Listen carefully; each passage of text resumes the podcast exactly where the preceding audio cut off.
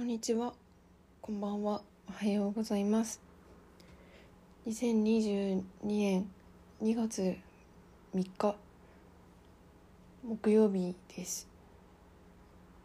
節分の日なんですけれども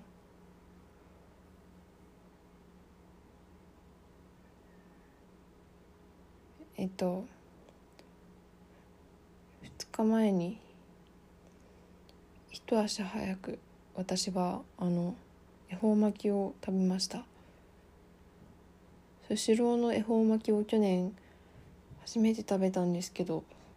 すごい美味しかったので2日前にはそれを食べて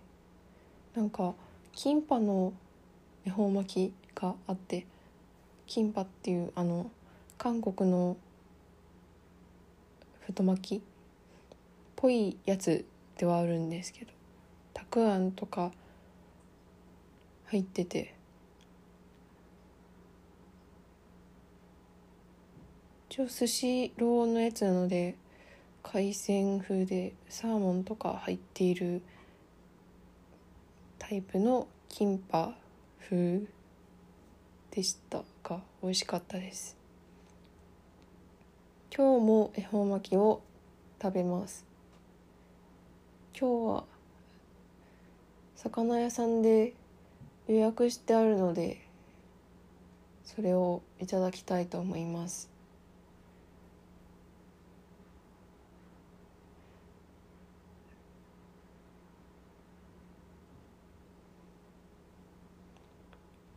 今日から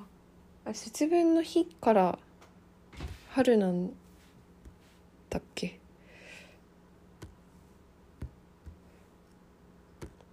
だとしたら今日今喋っているこの瞬間はすごいあったかいんですけど違うのかな？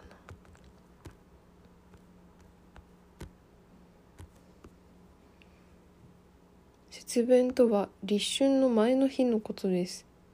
じゃあ明日から春。へえそうなんだ。でもこの週末あの全国的にはちょっとわからないですけど私のいるところは週末がすごいまた雪降りそうで昨日最高気温があの週末の最高気温昨日の天気予報だと0度とかマイナス1度とか だったからまだまだ春は遠そうな気がしますが。暖かくなってくると嬉しいですね。今日はお散歩しようかなと思います。えっと昨日映画を見に行きまして昨日というか今年2本目だったんですけど去年は逆に全然映画を見に行けなくてちょっと後悔している部分があったのであの2022年迎えてあの見たい映画は見に行くという、まあ、目標といえば目標を立てていたので見たい映画が今上映しているのでってきたんですけど前回2週間ほど前にはえっと「偶然と想像」という短編集というか3本のオムニバス映画だったんですけどそれを見に行きました。ドライブ・マイ・カーの浜口竜介監督がや同じく監督した3本立ての短編3本の映画。すごい面白かったです。あえっとネタバレしませんのであの安心して聞いてください。する場合は言います。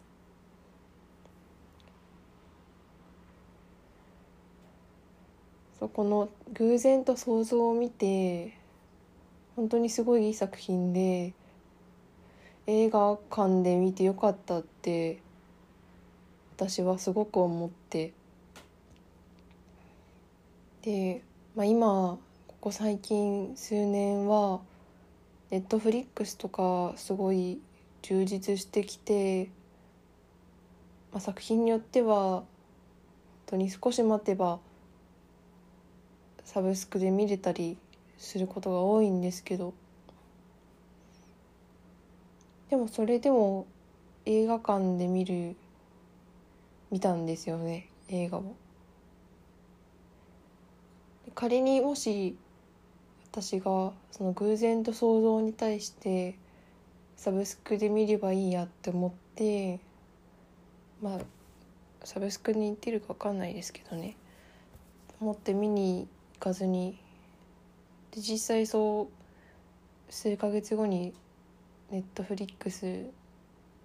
やらなんやらで見ていたとしてもきっと同じ感動を得られた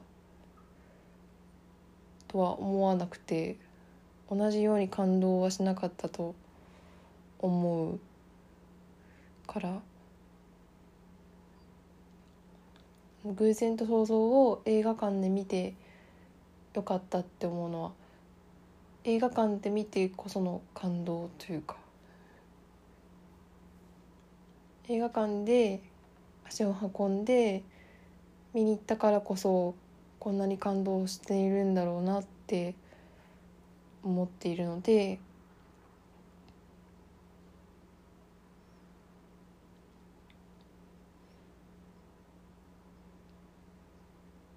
だから、えー、見たい映画があるならなるべく見に行こうって今年は決めたんですけど。で昨日見に行った映画がウェス・アンダーソンの「フレンチ・ディスパッチ」えー、サブタイトルちょっと長くて「フレンチ・ディスパッチ・ザ・リバティ・カンザス・イブニング・サン別冊」という映画なんですけど。えその別冊っていうタイトルから分かる通り雑誌をモチーフにした映画であこれもネタバレしませんので安心して聞いてください。そう別冊ってつくから雑誌をテーマにした映画でだからこれもちょっとさっきの偶然と想像みたいな短編集っぽいところがあって。これも本当に3本。で最初にちょっと短めのエッセイっぽい短いパートがあって。で最後にまとめっぽいところもあるみたいな。映画で。め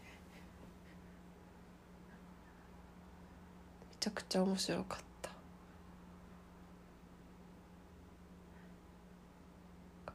私はあウェス・アンダーソンは好きだけど好きと言ってもまだ「ムーンライズ・キングダム」しか見れてなくて。で映画館でウェス・アンダーソンの作品を見るのが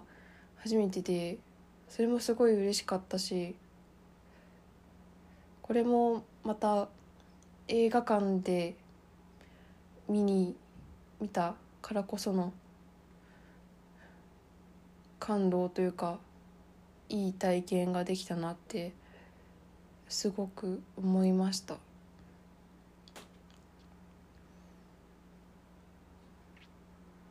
映画館ってうん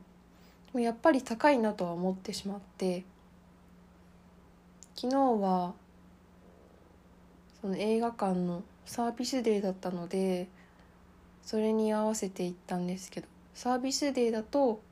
1本1200円で見れるのが通常料金は大人1900円とかなので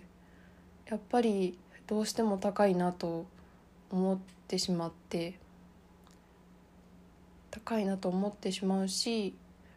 例えばネットフリックスとかも23年前に比べたら値上げはしましたけどでも1,000円くらいで月1,000円とかで見れると思うと映画1本で1900円としたら2ヶ月分とかになるじゃないですか。っ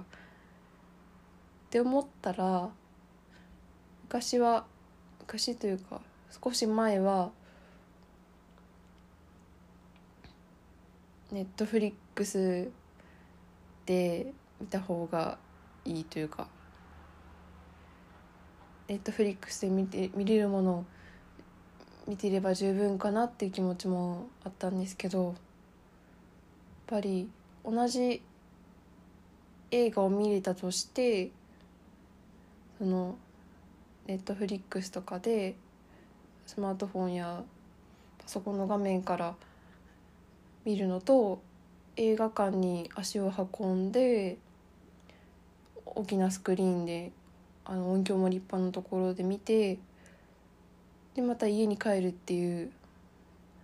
そこまでの体験とはやっぱり全ネットフリックスでは得られない体験だから映画はたくさん 見に行きたいなって思いました。お金はかかるけど。うんなんて言うんだ。ただ映画を見るということだけに対するお金じゃなくて映画館で見るという経験に対するお金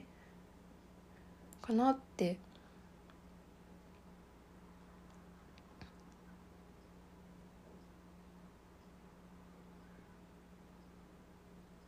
まあそんな月に何本も見れないですけどしまあ欲しい本とかもいくつかあったりしてその兼ね合いも考えながらですけど見たい映画が上映されるならなるべく見に行きたい。と思いました。フレンチディスパッチも偶然と想像もおすすめです。めちゃくちゃ良かった。すごいあの心の充実感というか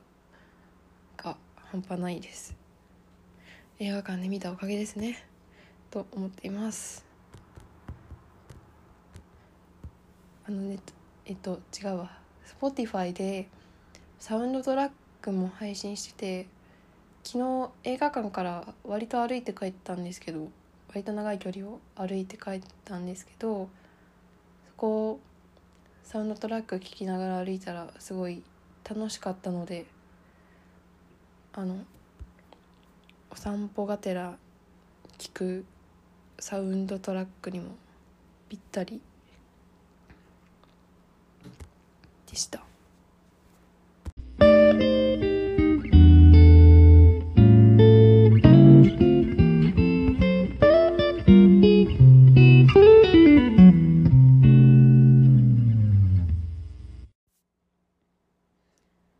とそれでは今日はこちらのコーナーに行きたいと思います。ラブファントムのコーナー。イエーイ。イエーイと思ってるの多分一人だけですが。えっとラブファントムのコーナーご紹介していきます。こちらのコーナーはえー、ビーズの往年の名曲「ファントム」のイントロ。この曲はイントロが長くて1分18秒ある素晴らしいイントロ1分18秒あるんですけれどもこの1分18秒はいろんなことができるできそうだなとその可能性を秘めているなと日頃思っていてなので「ラブファントム」のイントロ1分18秒でできそうなことを募集しております。えっ、と今回はあのリスナーの方からお寄せいただいているのでそちらも紹介しつつまず、えっと、私自身もラブファントムに関して新たな発見があったのでそちらからちょっとご紹介していこうかなと。えっとまず1分18秒でできそうなこととしてはえー、セブンイレブンの冷凍のホットビスケットを買ったんですけどそれを500ワットでぴったり温められる長さでした。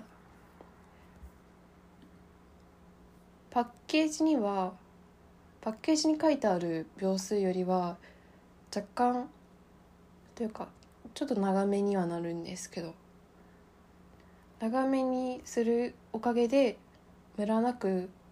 ほかほかに温まって本当に美味しく 食べれました。そもそもあのホットビスケットがすごい美味しかったんですけどでもより美味しく食べるためにはラブファントムが欠かせません。なんて。であの実際イントロ流しながら温めてみましてあの歌パートに入るところで止めて取り出したんですけどラブファントムを聴きながら電子レンジを回すの楽しいです。で同じようにそのタイマー代わりになるかなと思って。であの例えばコーヒーを入れる時にハンドドリップとかあと私はエアロプレスっていう器具を持っていてちょっと注射器みたいな形であの空気で押し出して抽出するような形をしているコーヒーの抽出器具なんですけど結構タイマーを見ながらそれらもコーヒー入れたりするのでタイマー代わりになるかなと思ってラブファントムをかけながらコーヒー入れてみたんですけど結論としてはタイマー代わりにはならなかったんですけどあのすごいドラマチックな気分でコーヒーを入れることができました。なんかすごい今までにただコーヒーを入れるだけでは決して味わえない気分になりましたね。またやってみようと思います。という発見がありました。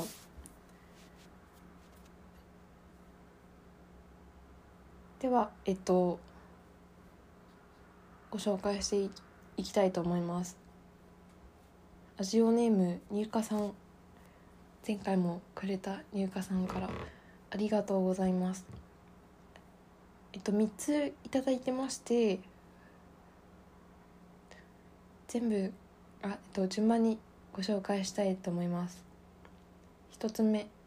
グラファイトヒーターの前にいてちょうど熱やけどじゃんと思う。お二つ目充電ゼロになった iPhone に充電器をつけ再起動する。3つ目湯に入れた乾燥わかめが増える。ということでたくさんお寄せいただいてありがとうございます。嬉しいです。グラファイトヒーターグラファイトヒーターってどうなんだろう？グラファイトヒーターが私のわかる？あの私の今までのあこれか。あの細長くて真ん中が赤くなるやつですね。でちょっと伝わるか分かんないけど。あ確かにこれはなんかすぐ熱ってなりそうですね。えー、充電ゼロになった iPhone に充電器つけて再起動したらこ1分18秒であのリンゴのマークつくかな。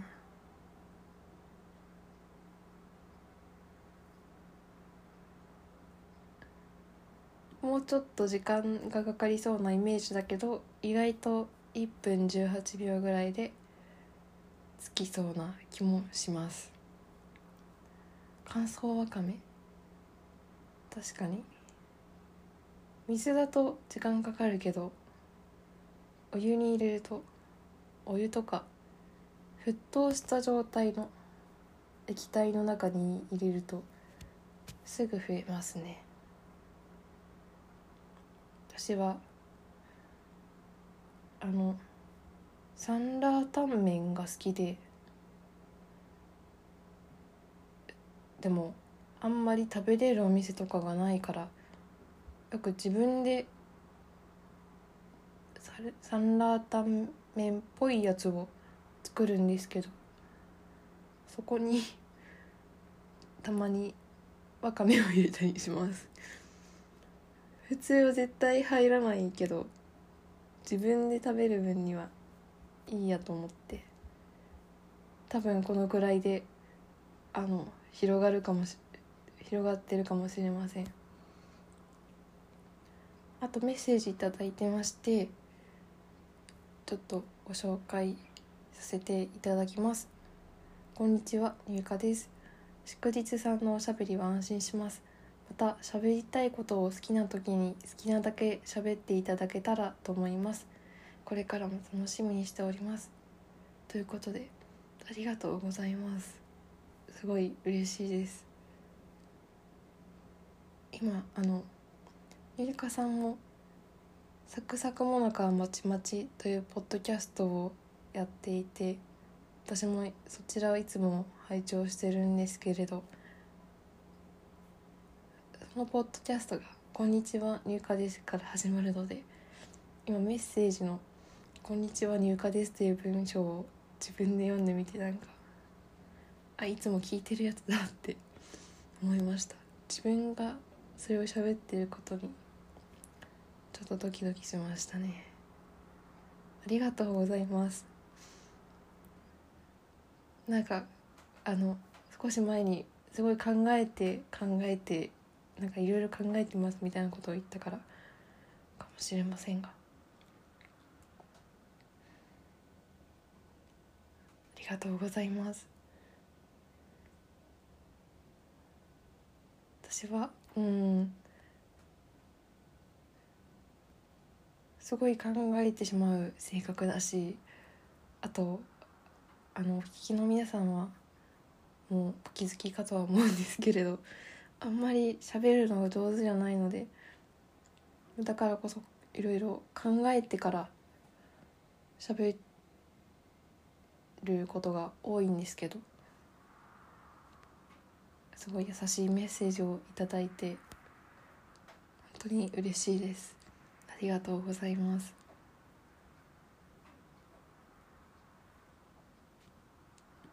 その前に言ってた考えていることっていうのはえっと今 NHK でやっているドラマの話で夜月曜日の夜に「恋せぬ二人」っていうドラマをやっているんですけどそのドラマがアロマンティック・アセクシャルをテーマというかその人が出てくるドラマで。でざっくり言うと恋愛抜きで家族になれるかっていうのが大きなテーマというかそういう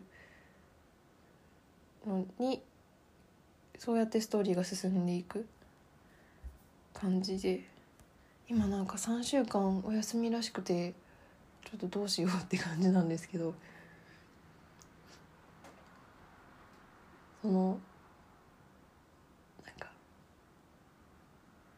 世間一般に見る世間一般の価値観で見る家族とか恋愛とかそういうのいろいろなんかいろいろ考えてしまって実際話したくもあるんですけどあのドラマが3週間先にならないと次のお話放送されないんですけど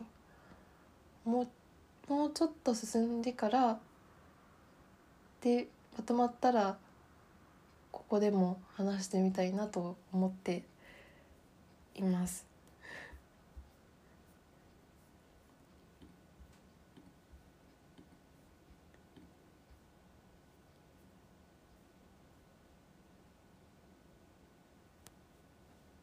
3週間休みはないよ。そんなに。ねえ。割と楽しく見ていた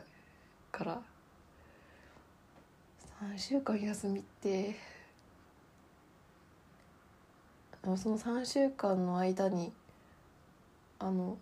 一気見というか再放送がある今まで今まで4話放送されて残り4話なんですけど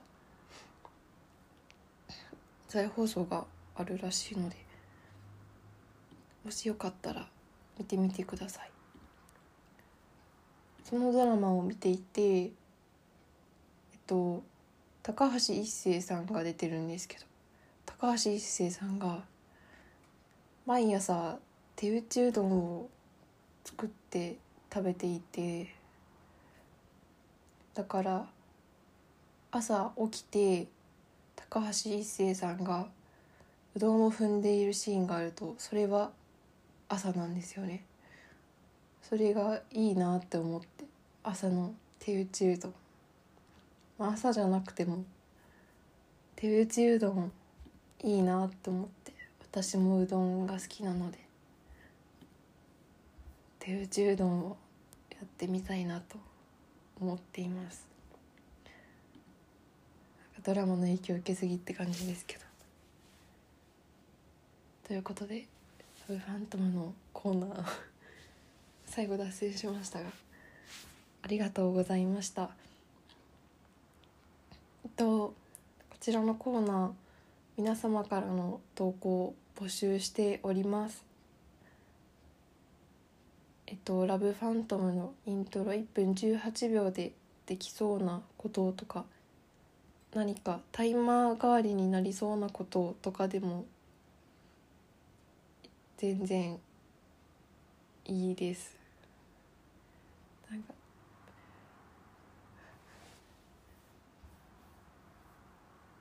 募集しておりますのでこちらのこのシティローストと兼任時にはお便りフォームがありますのでそちらに送っていただけたらと思います。えっと一言「ラブファントム」のコーナーといただけると分かりやすくてありがたいです。その他にもお便り募集しておりますので何かありましたら是非あのお便りフォームに送っていただけたらと思います。お便りいただけると嬉しいですね。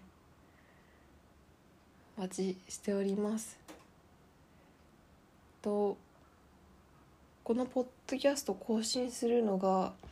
すごい久しぶりになってしまったんですけど今日記を書き始めまして日記といっても日記のような日記じゃないようなって感じなんですけどノートっていうアプリ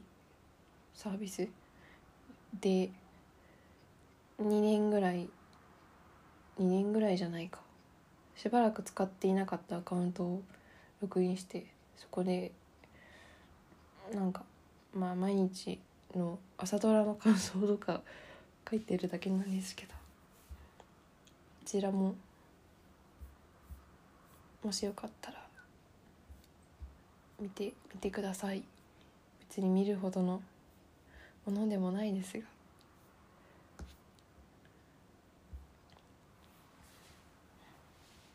私はもともとあの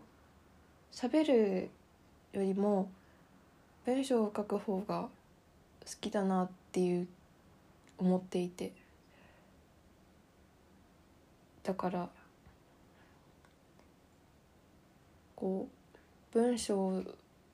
で表現表現とまではいかないかもしれないけど文章で何か書けるプラットフォームが欲しいなと思ってちょっと今書いてみています。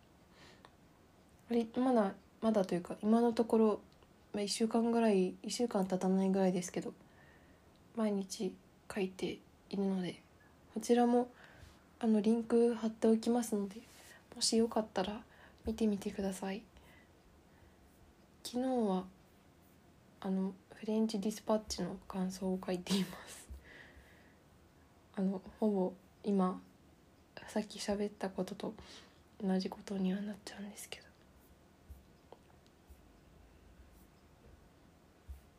文章はやっぱり考えながら書けるのがいいなと思ってで書き直せる考えながら消したり書いたりしながらやれるのがすごいやっぱりいいなと思って。喋るってなると一度喋ってしまったことは取り消せないからまあ今こんな一人で喋るタイプのポッドキャスト本当に覚悟もないまま 思いつきで緩い気持ちで始めてしまったけどなかなかハードなことをしてるな自分と。思います。そんなポッドキャストに今日もお付き合いいただきありがとうございます。本当に聞いていただき嬉しいです。ありがとうございます。あもしよかったらなんかどんなシチュエーションで聞いているかとか。皆様このシティローストと金人情どんな例えば時間帯とか朝聞いているのか夜聞いているのかとか。あとなんか移動中とか寝る前とかそういうシチュエーションが皆様きっとそれぞれあると思うんですけどもしよかったら教えてください。すごくなんか知りたい。どんな風に